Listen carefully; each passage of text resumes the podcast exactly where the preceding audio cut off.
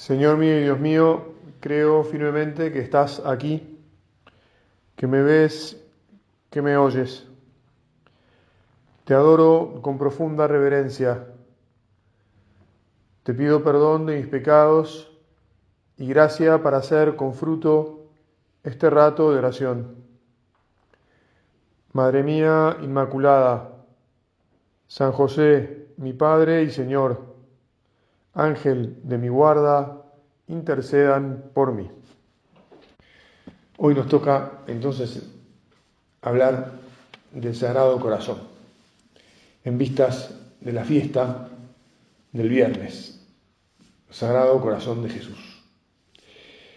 Y la verdad es que la piedad cristiana eh, es sabia porque es la piedad del pueblo que cree, y, entonces está guiada por el Espíritu Santo, que es el que guía al pueblo creyente. Y todos sabemos lo bien que nos hace acercarnos al corazón de Jesús. Porque cuando se habla del corazón de alguien, y cuando se habla del máximo corazón, hay que hablar del corazón de Jesús. Lo que hablamos es de aquello que identifica a toda la persona, ¿verdad? O sea, el corazón de Jesús es Jesús. Es el amor de Jesús, es el amor de Dios expresado de modo humano. No es que estemos separando el corazón, no sé, de su alma o de su cuerpo, sino que es como dice la misma escritura, es el tesoro porque la escritura dice, allí donde está tu tesoro, está tu corazón. El tesoro de Jesús es su corazón. Lo que Él nos deja es su corazón. Por eso es bueno que ahora mismo, al empezar nuestro rato de oración, le digamos, Señor, que yo descubra tu tesoro, que yo descubra tu corazón. Y bien sabemos, porque estamos hablando a hombres y a hombres maduros, que somos jóvenes porque tenemos proyectos, pero que ya tenemos años, que no se trata de hablar del corazón, viste, como ahora te mandan los stickers, ¿no? A mí me pone este, un poco loco, a veces demasiado sticker de, de corazoncitos. Este, ya sabes que eh, hay generaciones y hay sobre todo eh, la mitad del género humano que le gustan los corazoncitos, son las mujeres, digamos. ¿no? Este, y a nosotros los corazoncitos no nos producen, digamos. Pero vamos a ser sinceros, al final, eh, a la mujer le gustan los corazoncitos, pero las que saben amar mejor en general son las mujeres. Entonces, pidámosle ahora a Jesús que nos ayude a entender su corazón como lo deben entender las mujeres, digamos.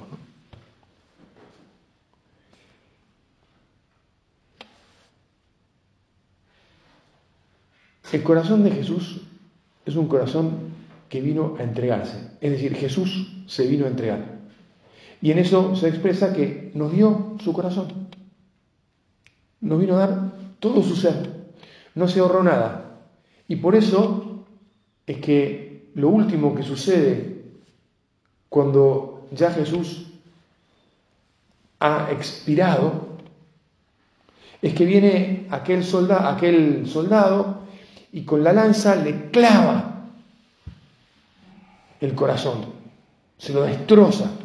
Un corazón que había trabajado hasta el exhaustivo, completamente todo, y quedó exhausto absoluto.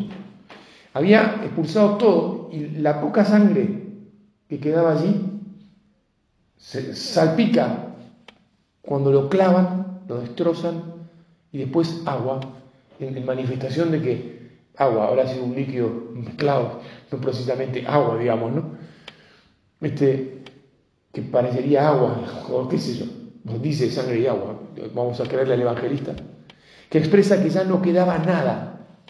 Ese corazón lo había bombeado todo, lo había dado todo. Pongo este empeño en describirlo, no para que sea patético ante nuestros ojos o nuestra inteligencia, sino para que nosotros pensemos, ¿cómo nos damos? ¿Cómo vivimos? Jesús, ¿yo cómo vivo? Considero a veces tu vida de entrega hasta el último suspiro. Y considero, comparándola en el día a día con mis actitudes, con mis modos de, de reaccionar, con mi modo de relacionarme con los demás, con mi modo de hacer el trabajo o de manifestar lo que quiero a la familia en hechos y en palabras y en gestos.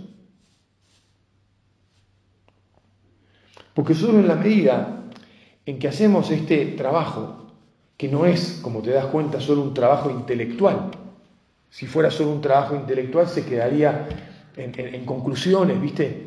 Como que escribe una tesis y al final dice conclusiones y tiene que redactar las tres o cuatro conclusiones que saca. Y, ahí quedó, en general. No, no son conclusiones, son cuando, cuando nos metemos en la vida de Jesús, cuando la grabamos en nuestra memoria, cuando la hacemos vida de nuestra vida, cambia nuestra vida. Y entonces el modo de amar de Jesús transforma nuestro modo de amar. Su modo de ser, que es amor, cambia nuestro modo de ser y empezamos cada vez más a amar mejor. No desde el punto de vista sentimental, también desde el punto de vista sentimental. Pero no es en un, en un dulzón, este, digamos así, ay, qué lindo, qué amoroso, ¿no? Esto que a nosotros justamente, por ahí después, por contraposición, te diría un poco ridícula, nos hace poner distantes, ¿no? No, vale la pena pensar, mira, Jesús te miraba y vos te das cuenta que te quería y te hablaba y te sentías copado, admirado, te sentías traspasado de cariño. No un cariño, insisto, eso este, sentimentaloide, sino un cariño verdadero del quien se siente valorado, respetado, escuchado y bancado. ¿Viste? ¿Quiénes son los amigos? Los que te quieren. ¿Y por qué te quieren? Porque te bancan. Te bancan, Jesús nos banca cuando, cuando nos estamos portando bien, nos recontrabanca. Y cuando nos portamos mal, y yo te diría que todavía nos banca más, porque nos banca a pesar de que nos portamos mal. Nos banca no porque cubre las pavadas que hacemos y les quita importancia. Nos banca porque está esperando que reaccionemos y que nos demos cuenta de que por ahí no iba. Y nos espera, y nos espera, y nos espera como, como el padre de la parábola, que esperaba todos los días a su hijo que volviera. Y el hijo que volvió no precisamente porque quería a su padre, sino porque tenía hambre y lo que quería era asegurarse un, un laburito como el de los servidores de su padre para poder comer. Y sin embargo, ¿con qué se encontró? Se encontró con el corazón de Jesús, que es el corazón del Padre, que ni siquiera lo escuchó y ya lo, lo volvió a poner como hijo que era, y le devolvió el anillo y las sandalias y la ropa y mató el ternero y todo aquello que sabemos muy bien. Ya mismo podemos sacar de acá una conclusión viva, no una conclusión teórica. Vos te comportás respecto de tus hijos de esta misma manera. Cuando alguno se la mandó, porque todos como hijos nos las hemos mandado y tus hijos capaz que algunas se mandaron, sino varias. ¿Estás con un corazón que siempre espera? ¿Estás rezando, rezas por él o por ella? Para que descubra lo que está pasando y vuelva. Para que descubra que lejos de su familia está mal y vuelva a vos como padre que sos, vuelva a tu mujer como madre que es vuelva a casa. Y después, cuando vuelve, le abrí los brazos y lo abrazás o la abrazás sin más, O sea, sin empezar a ponerle condiciones, ni levantarle el dedito, ni hacerle las explicaciones de, de todo lo que hizo mal y todo eso. Pero padre, me podrás decir, eso es difícil porque la experiencia, viste, no, me copa mucho lo que me han hecho, lo que pasó, está mal, si yo abrazo y, entonces se va a pensar que está todo, queda todo igual. Mira, ya habrá tiempo después, después de que haya percibido el amor del corazón de Jesús, ya habrá tiempo para hacer, tener charlas y hacer clarificaciones. Lo primero que hace Jesús siempre es abrazar. A vos y a mí nos cuesta más porque, claro, porque Jesús es Jesús. Y a vos y a mí entonces nos cuesta más abrazar. Pero miremos lo que hace Jesús, el corazón de Jesús e imitémoslo.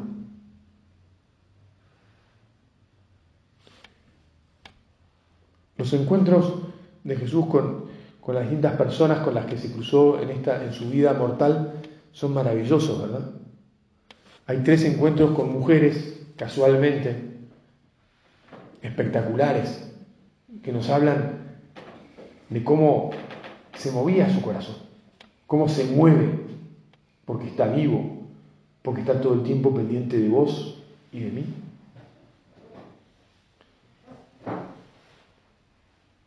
Estoy pensando ahora en esa mujer que aparece en el capítulo octavo de San Juan, la mujer adúltera. Jesús no le dice nada. Y después de que todos se fueron, después de que le salvó la vida, le pregunta, ¿dónde están los que te habían condenado? Porque yo no te condeno. Se han ido. Ya está.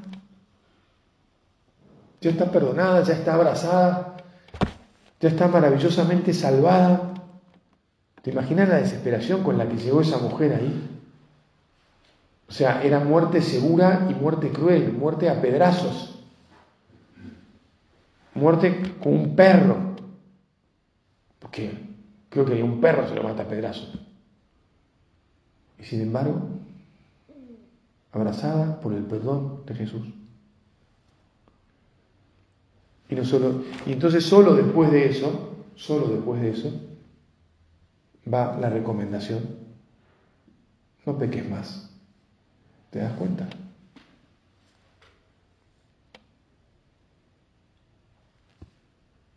¿Qué es lo que vale un hombre? Un hombre vale lo que vale su corazón. Así es lo que habitualmente decimos, ¿no? Mira, yo en, el hospital, como sabes, tengo experiencia de encontrarme con la gente en el momento más difícil, que es cuando tiene un pariente enfermo y sobre todo cuando tiene un pariente que se está yendo. Porque me toca especialmente atender a los pacientes cuando se van de este mundo. Y los más llorados son aquellos los que, los que sus hijos, sus amigos, su mujer, te dice, es que tiene un corazón tan bueno, tan bueno. Y es que es así. Valemos lo que vale nuestro corazón. ¿Qué te parece si le pedimos al Señor, Señor, mejorame el corazón? Ayúdame a que mi corazón sea más como el tuyo. Padre, pero esto no será un poco raro. Si yo ya tengo el corazón que tengo y tengo muchos años de este corazón, ¿eh? Somos todos adultos acá, ¿verdad? Mira, no es raro, porque el corazón, el Señor lo modela, ¿viste? Si nosotros le dejamos que meta la mano en nuestro corazón, y si tenemos fe en su poder transformador, Él mete la mano en nuestro corazón y nos lo va cambiando, nos lo va modelando. Viste que cantamos a veces, después de comulgar, una canción en la que le decimos al Señor que queremos que, no, que nos cambie.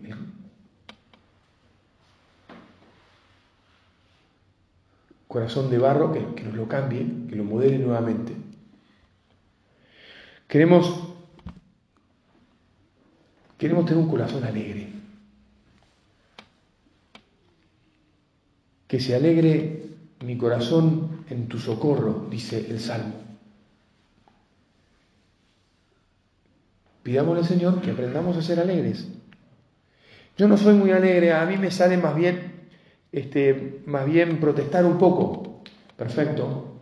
Excelente propósito. Empezamos a morderte la lengua cuando te vengan las protestas y vas a empezar a cambiar el corazón. Pedir al Señor que te ayude a detectar cuáles son las protestas que haces y empezamos a frenarlas. Anticipate, reza.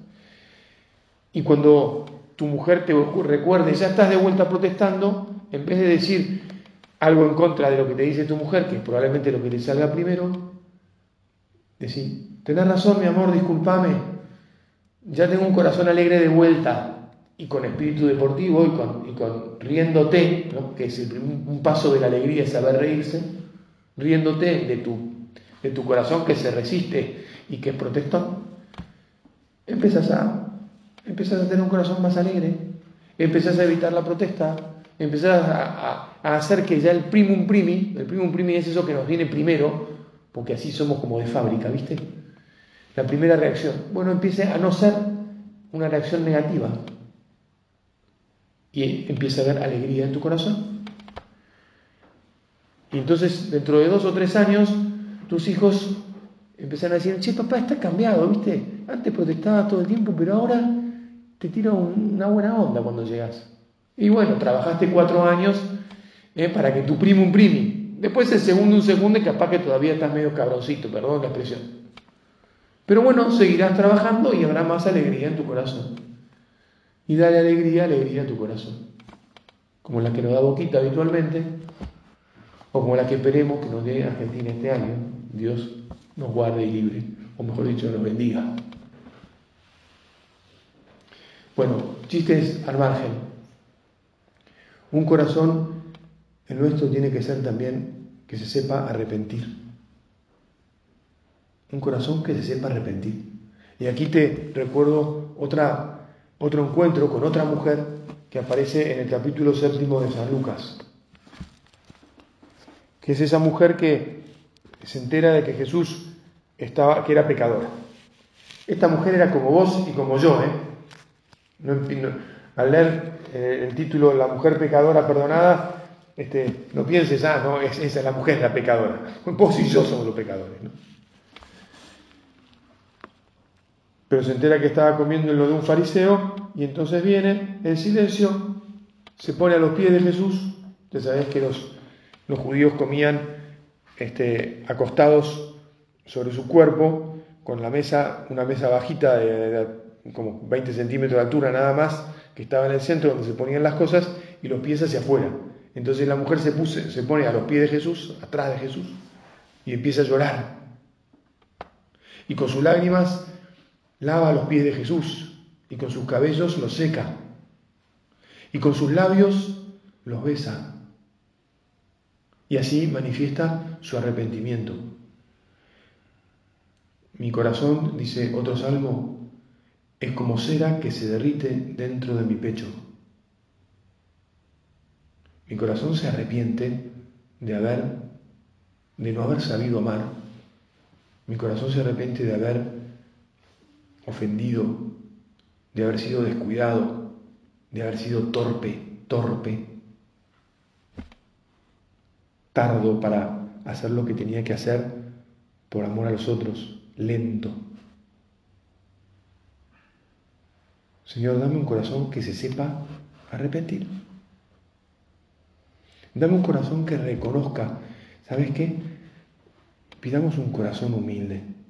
Jesús mismo, que no habla nunca de sí, nos dice, aprended de mí que soy manso y humilde de corazón. De corazón humilde. ¿Qué quiere decir de corazón humilde? Mira, no es solo que no nos la creamos, sino que es que aceptemos nuestros pifies y que los lloremos. Porque esta mujer maravillosa que deja una enseñanza tremenda por lo que sucede en la conversación con el fariseo. Y que Jesús le dice, porque mucho ha amado, mucho se le ha perdonado, porque mucho amor ha recibido de Él, es que la perdona porque en la principal, la principal manifestación de amor es que te perdonan. Entonces el corazón que se arrepiente es un corazón que recibe perdón, como cada vez que vamos a la confesión. Señor, que yo no sea, ¿viste? El que te la discute. Zapata, si no la gana, la empata. Bueno, yo te voy a decir, este, muchos de nosotros, yo te pido que no, no divulgues esta confesión pública que voy a hacer, tengo mucho de zapata. Porque nos cuesta, tenemos amor propio, y nos cuesta reconocer y queremos quedarnos con la última palabra y encontramos siempre un modo de, que sí, el otro dijo todo, sí, tenía razón, pero bueno, pero igual sigo pensando como yo pienso. Pero somos de piedra. Señor, dame un corazón de carne como el tuyo y no de piedra. Ya pasó el tiempo de cuaresma y pasó toda la Pascua y estamos de vuelta en tiempo ordinario, pero, pero sabemos muy bien que durante la cuaresma le decimos al Señor, dame un corazón de carne, no, no uno de piedra, no uno de esos que no hay manera de que le entren balas que te dicen las cosas dos mil veces, nos dicen las cosas dos mil veces. Nos la dice no solo a, vos, a tu mujer o a alguno de tus hijos, te la dice también tu propio confesor, se la decís vos al confesor. Padre, otra vez esto y esto otro. Pero sabes que a veces es tan de piedra que no se arrepiente de verdad. No toma cartas en el asunto. El corazón que se arrepiente toma cartas en el asunto. Y si entonces hace ya dos, tres, cuatro veces lo mismo, dice, bueno, basta, acá se cortó. O sea, esto se cortó. No voy a hacer más esto. El, para que nos absuelvan, el otro día también hablé de la confesión, pero me faltó una parte que tengo que, predicar, no, no voy a meterme ahora. Para que nos absuelvan basta con tener dolor de atrición, es decir, con tener miedo al infierno, al fuego del infierno, como el hijo este que acabamos de mencionar, que volvió porque quería comer. Dios es tan bueno que nos perdona por eso. Ahora, cuando eso es lo que sucede, realmente no cambia nuestro corazón. Para que cambie nuestro corazón tenemos que dejarnos tocar por el amor y por lo tanto, cuando nos toca realmente el amor, querer cambiar Querer, en primer lugar, cambiar significa cortar con lo que estamos haciendo mal. Bueno, pero es que yo soy débil y, esa, debilidad me puede, Padre. El porrito, en cuanto siento el olorcito, me, lo, me lo pasan. Bueno, lo digo así porque supongo que acá no haya, no, no, no, no circula mucho el porro, digamos. Pero, pero bueno, es, lo que sucede cuando aparece una tentación, ¿viste? Y bueno, es social, es un pecadito social, padre está pasando y bueno, uno le da y después lo prende uno y después, después va comprando la merca. Al final es que no se arrepiente, le gusta la sensación, le gusta el, chichoneo, le... perdón Señor. Bueno, aplícalo al pecado que te toque, porque por ahí es el pecado de la gula, por ahí es el pecado de la lujuria, por ahí es el pecado de la ira, por eso el pecado de la pereza y no salís del sillón, de la televisión, de la serie o, de la poltronería. Bueno, y así seguite repasando el resto de los pecados eh, capitales o, no tan capitales. Y decir, bueno, el que me toca a mí, no estoy tan arrepentido porque, en cambio, el corazón que se arrepiente. Pucha, miro el reloj y veo que me quedan pocos minutos. El corazón de Jesús es un corazón decidido, que camina hacia Jerusalén, a donde va a ser entregado con firmeza y rapidez. Los apóstoles lo seguían detrás y perdían el paso. Jesús tiene un corazón generoso que va a darse con todo. Sabe a dónde va y va con paso firme, insisto. No calcula, Jesús no hizo ni un solo cálculo. A ver si y si un mes más de esta situación no me la voy a bancar. ¿Pero qué no te vas a bancar? Nos bancamos lo que sea.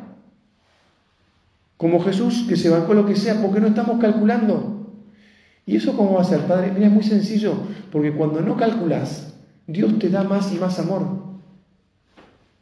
El que calcula, en cambio, empieza a pensar solo en lo que, tiene y no se da cuenta que Dios es una fuente inagotable de amor. El corazón de Jesús es una fuente inagotable de amor. Cuando estamos unidos a su corazón, podemos amar lo que sea, podemos perdonar lo que sea, podemos ir a donde sea, podemos entregarnos todo y seguir entregándonos. Olvídate de los cálculos. Pedir al Señor que te haga olvidar de los cálculos. Abajo los ingenieros, con cariño.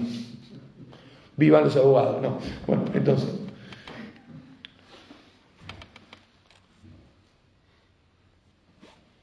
El corazón de Jesús está en vela. Dice el libro del Cantar de los Cantares, yo duermo pero mi corazón vigila. ¿Te acordás de toda la alegoría del buen pastor que cuida a las ovejas, que las conoce por su nombre, que se desvela por ellas, que si una se pierde la va a buscar a donde sea, a donde sea?